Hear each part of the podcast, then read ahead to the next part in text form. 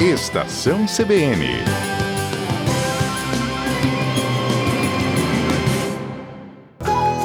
Sustentabilidade na Amazônia, com Marcelo Ferronato. Marcelo Ferronato já está ao vivo com a gente para conversar sobre sustentabilidade ambiental. Menos da metade dos consumidores crê no que as empresas dizem. Marcelo Ferronato, muito boa tarde para você. Boa tarde, Alexia. Boa tarde, ouvinte CBN de hoje. Exatamente. É, isso, isso foi uma, uma pesquisa né, durante o ano 2020, é, buscando entender o porquê dessa exigência e cada vez mais o consumidor, frente à sustentabilidade, quando fala desse tema, ele tem sido mais exigente, tem compreendido mais o que significa esse tema. E para que os consumidores acreditem né, é, na, nas responsabilidades que essas empresas assumem frente ao meio ambiente, os compromissos sociais, a economia justa, solidária, as marcas estão precisando cada vez mais estabelecer uma conexão emocional com os seus clientes. Então, não, não se trata apenas de persuadir a comprar devido a ser um produto supostamente de origem sustentável. Tem que estabelecer uma conexão e, de fato, transparecer esses compromissos das empresas com a sustentabilidade. Essa pesquisa realizada em 2020 foi realizada com 14 mil pessoas em nove países, incluindo o Brasil, e demonstrou, Alexa, que menos da metade dos consumidores de fato confiam nas declarações de sustentabilidade das empresas. No Brasil, 65% desses entrevistados disseram estar dispostos a mudar seu comportamento de compra para reduzir os impactos ambientais que essas marcas ou que o seu consumo é, produz. É, a partir da pandemia, também, uma outra coisa bastante relevante é que esse número de 65% ele foi 22% maior que nas pesquisas anteriores. Né? Isso demonstra também uma reflexão que nós da sociedade temos feito a respeito da nossa saúde física e a saúde do planeta. De maneira geral, o que os consumidores estão buscando, né? Se eles acreditam nessas declarações de sustentabilidade, eles acabam investindo, aqueles que têm um perfil de investidor em bolsa de valores, né? E outro, outros tipos de investimento, agora tem várias é, plataformas de investimentos sociais. É, se acreditam, eles também se dão, né? Se dão no sentido de acabam trabalhando em empresas que têm esse perfil de sustentabilidade, mesmo que seja por remunerações menores, mas por acreditar nesses compromissos assumidos é, e se acredita, alguns ainda pagam mais por esses produtos, porque creem que essa também é uma maneira de promover a sustentabilidade. Só para dar um exemplo, uma das empresas líderes mundiais de medicamentos e cosméticos naturais, durante a pandemia cresceu 20%, justamente pelos seus compromissos que, que apresentam.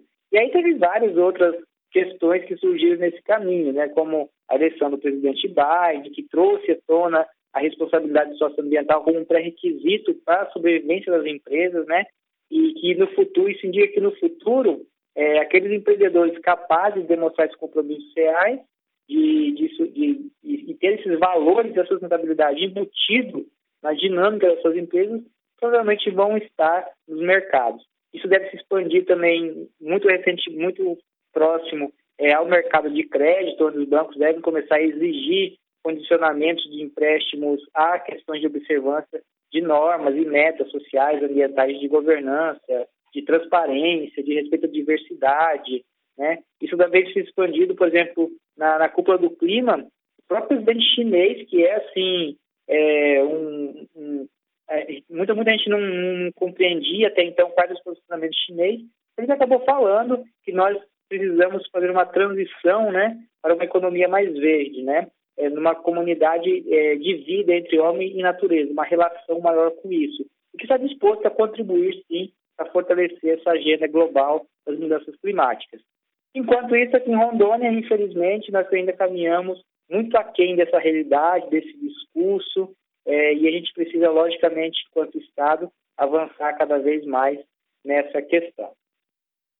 Com certeza, uma, uma questão que eu gostaria até de ressaltar que você falou sobre os fatores climáticos aí, agora na sua última fala, né? O quanto isso afeta também essa questão da sustentabilidade e o quanto isso precisa ser discutido, né? Um exemplo agora foi essa questão da cúpula do clima que a gente teve bem recente em que a gente tem metas um tanto arris... eu não, não vou dizer arriscadas, né, ousadas, né, mas né? ousadas, isso, essa era a palavra que eu estava procurando aí.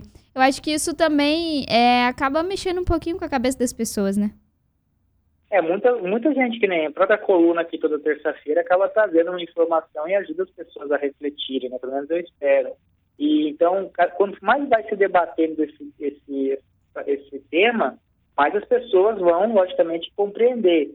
E aí o mundo tem exigido das marcas os seus posicionamentos, porque também, beleza, se eu vou fazer a minha parte, as empresas, os governos, as instituições precisam fazer a parte delas e acabam exigindo que isso aconteça, né? É, isso é o que é o chamado aí de, de, transição para o desenvolvimento verde, né? Que os países têm adotado isso, tem as metas, né?